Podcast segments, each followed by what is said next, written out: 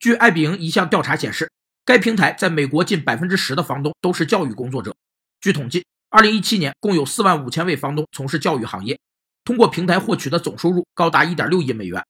有分析指出，教师的休息时间多和工资收入低是主要原因。没有按照规范就业渠道获取固定职业的一种工作和生活状态，被称为隐性就业，是指某些劳动者实际处于就业状态，并拥有相应的收入来源，但同时却被作为失业者对待的现象。隐性就业有六种形式：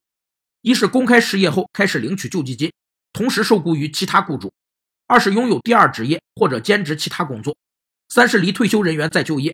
四是农民工进城务工就业；五是未满十六岁的少年儿童参与生产经营活动。六是从事各种违法犯罪活动。